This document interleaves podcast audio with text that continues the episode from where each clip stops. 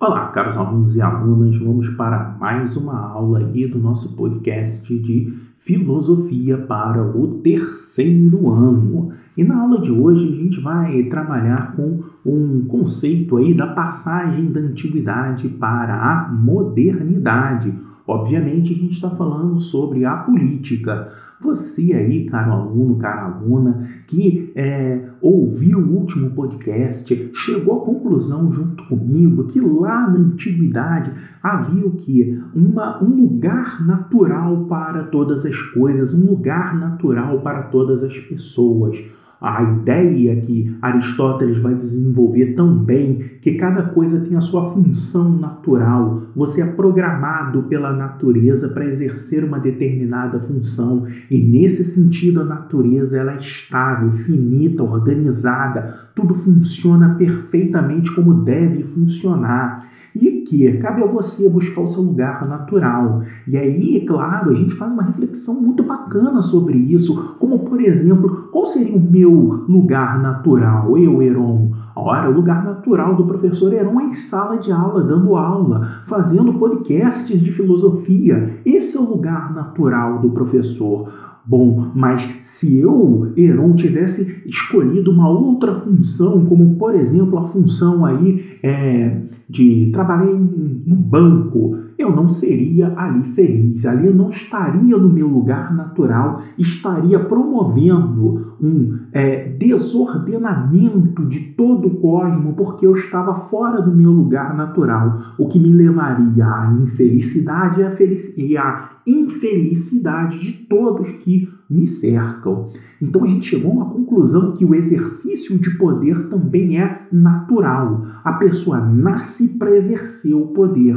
É claro que essa percepção ela vai ter um outro ordenamento quando a gente entra com Platão. E o que, que o Platão falava? Que haviam pessoas que nasciam com habilidade de pensar, de raciocinar, de refletir. Assim era o filósofo. O verdadeiro filósofo lá para o Platão era o sujeito que nascia com a possibilidade do conhecimento e era por nascer com essa possibilidade do conhecimento natural que ele governasse a polis. Ora, mais uma vez, a gente não pode esquecer o pano de fundo desse início de curso de filosofia do terceiro ano, que é falar sobre a política, a relação de poder dentro da polis da cidade. E é claro, é, você pode estar pensando assim, então, professor, é natural alguém mandar e é natural alguém obedecer.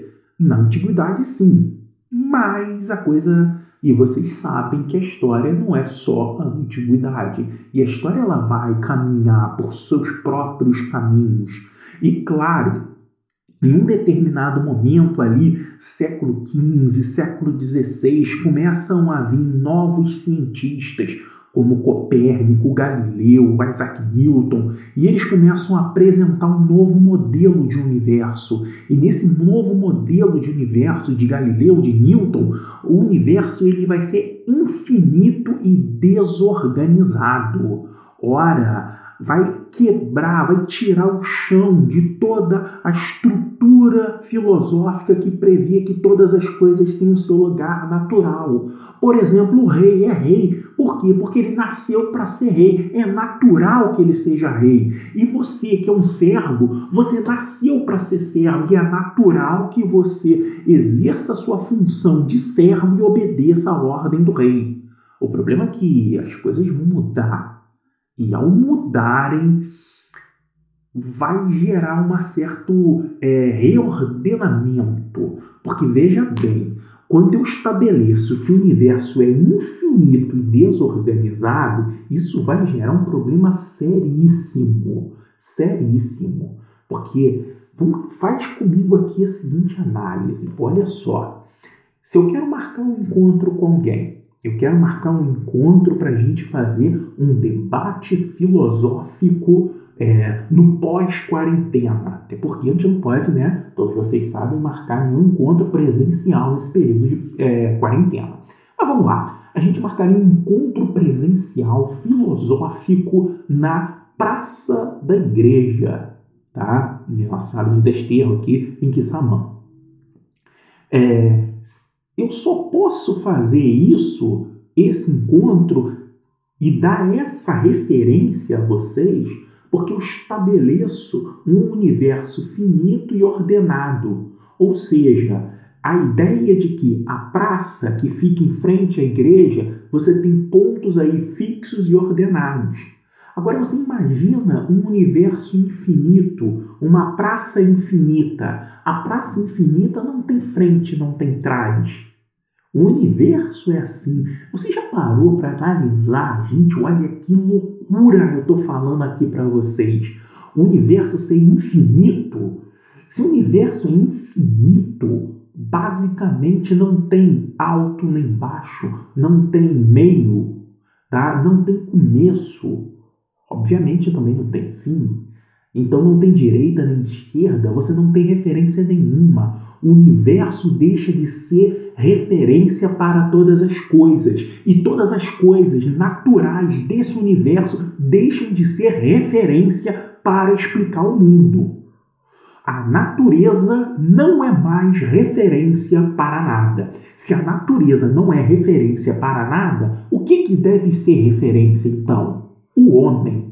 O homem passa a ser a referência. O homem toma para si o controle das coisas, as rédeas tá, de toda a sociedade. E como que eu faço para tomar as rédeas da sociedade? E eu, como ser humano, eu vou criar critérios para legitimar o poder. Veja bem, o poder ele não pode ser mais associado a um critério natural, porque é natural que alguém governe outra pessoa. Não. Isso a partir da modernidade vai ser mudado. Eu vou criar um critério que vai legitimar isso. E esse critério ele tem que levar em consideração um acordo com várias pessoas, uma regra de consenso, ou seja, um contrato social a ideia e a percepção que nós temos de uma Constituição. O que é a Constituição? É o corpo de leis que regem um país. A nossa Constituição aqui do Brasil é a Constituição de, 1800, é, de 1989. A última Constituição nossa é essa, de 1989. Foi um grupo de pessoas, representantes de, da, da sociedade, que vai discutir, debater uma regra que vale para todos os cidadãos brasileiros. Não é algo natural. Não é alguém que chegou lá e disse: naturalmente eu tenho poder porque eu venho de uma família poderosa, portanto eu vou ditar quais são as regras. Não. As pessoas se organizaram, votaram nos deputados é, constituintes e esses deputados organizaram um corpo de regras que regem o nosso país atualmente. Agora, é, percebam que a gente está num momento aí de transição do que é natural para uma organização de regras sociais. Mesmo que essa transição historicamente seja refletida lá na passagem da antiguidade para a modernidade, pensamos aí século XV, XVI até século XVII, mas ela é também natural desse finalzinho do século XX e início desse século XXI que nós vivemos agora. Professor, mas cita para gente mais ou menos o que você quer dizer com isso. Como é que hoje eu posso refletir dessa transição? É, Vem aqui comigo, vai ficar bacana, vai ficar legal. Eu sei que é dois ou três alunos que estão ouvindo esse podcast, mas mesmo assim eu faço uma empolgação maravilhosa, mesmo assim por um respeito enorme por você que está aí, mesmo sendo o único ouvindo esse podcast. Olha que coisa bacana aqui, vem comigo. Até um tempo atrás, e quando eu digo um tempo atrás, é um tempo curto, né? Porque a minha infância foi assim, década de 80, década de 90. É, para você que está ouvindo aí, certamente muito mais novo e não pegou nada disso, você é fruto do século 21, mas eu que sou fruto do século 20, é, tenho uma experiência de vida interessante. Mas vamos lá. Na época, havia a escola, tá? a escola de nível fundamental e nível médio e tudo mais, não havia obrigatoriedade é, do ensino para todos. A escola não era para todos. Então, o pai ele tinha legitimidade de tirar o filho da escola. Os professores tinham legitimidade de expulsar um aluno da escola. O pai tinha pleno controle sobre os filhos. Por quê? Porque a percepção até, e olha que eu estou falando do final do século XX no Brasil, até ali havia uma percepção que era natural o pai exercer o poder, ou os pais exercerem o poder sobre os filhos.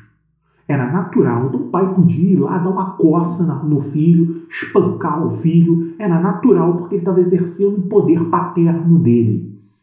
O problema é que isso vai mudar. Em 1996 vai ser criado tá, a, uma série de leis tá, é, que envolvem aí o Estatuto da Criança e do Adolescente, chamado de ECA.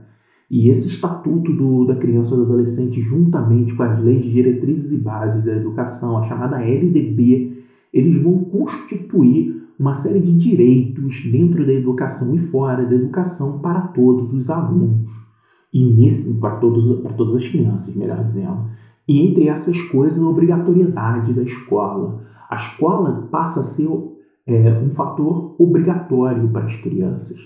E se o pai não colocar o aluno, ele vai sofrer como pai as consequências legais pelo filho não estar tá estudando. Ele vai responder legalmente por isso. Assim como ele responde legalmente por maus tratos com a criança, por abandono de incapaz, o pai ele deixou de ter aquele poder natural que vinha tendo para passar assim é, é, se inteirar, digamos assim, de um novo modelo cuja regra social estabelecida pela sociedade, uma regra constitucional, vai estabelecer quais são os limites do que o pai pode fazer e os limites do que o pai não pode fazer.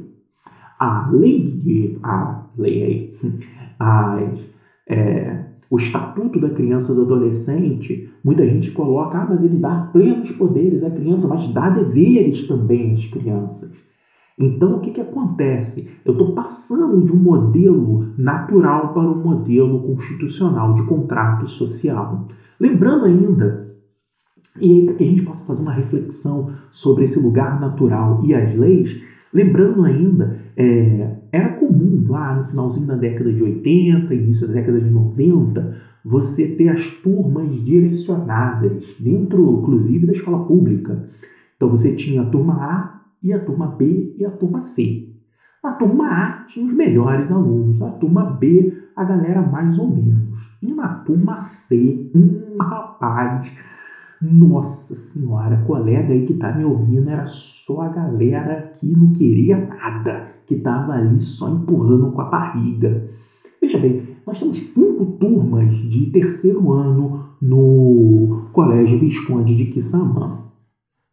Dessas cinco, né, eu tenho três turmas de manhã, uma turma de tarde uma turma da noite. Agora imagine o seguinte, se a gente juntasse todos os alunos dessas cinco turmas, e vou propor aí a, a direção da escola, quem sabe na, na, na, volta da pandemia, que a gente vai voltar pessoas melhores, eu vou propor isso, olha que coisa bacana. Você fazer uma turma de terceiro ano só com os melhores alunos, só com a galera top, interessada, inteligente, naturalmente boa, e é claro, óbvio, eu vou fazer com essa turma só com os alunos top do top, eu vou trazer os melhores professores. Só os professores tops da escola, a nata dos melhores professores, para dar aula para os melhores alunos. É, você já sabe que está me ouvindo aí que eu não vou entrar no meio dessa galera top, né? Vai ter outro professor de história, de filosofia para dar essa aula. E se tem uma turma top, quer dizer que vai ter a turma do tralha. Eu fico aí, você que está me ouvindo vai pensar qual turma que você entraria, né? Dos tops ou dos tralhas. Mas se tivesse a turma dos tralhas, que não, quer nada com nada, e junto com os professores que não querem nada, só com o professor tralha, tá? É, isso seria uma análise, digamos assim, natural porque é natural que os melhores alunos tenham os melhores professores. E natural que os tralha, que não quer nada, deem aula com os tralha de professor, que também não quer absolutamente nada. Mas as coisas não são assim. E dentro da turma tem o aluno bom e o aluno tralha. Dentro da turma tem um professor bom e o professor tralha. E você sabe disso. Ao longo da sua vida você viu isso. Está todo mundo misturado. Não se faz critério de quem é melhor e bota com os melhores e os piores com os piores. Isso não seria justo com ninguém. E acredito que você comece a refletir que também não é justo que alguém manda por um critério natural. Que alguém chegue para você e diga que ele é melhor do que você porque ele tem sangue azul e que é natural que você obedeça o que ele está mandando, porque você nasceu para obedecer e ele nasceu para mandar.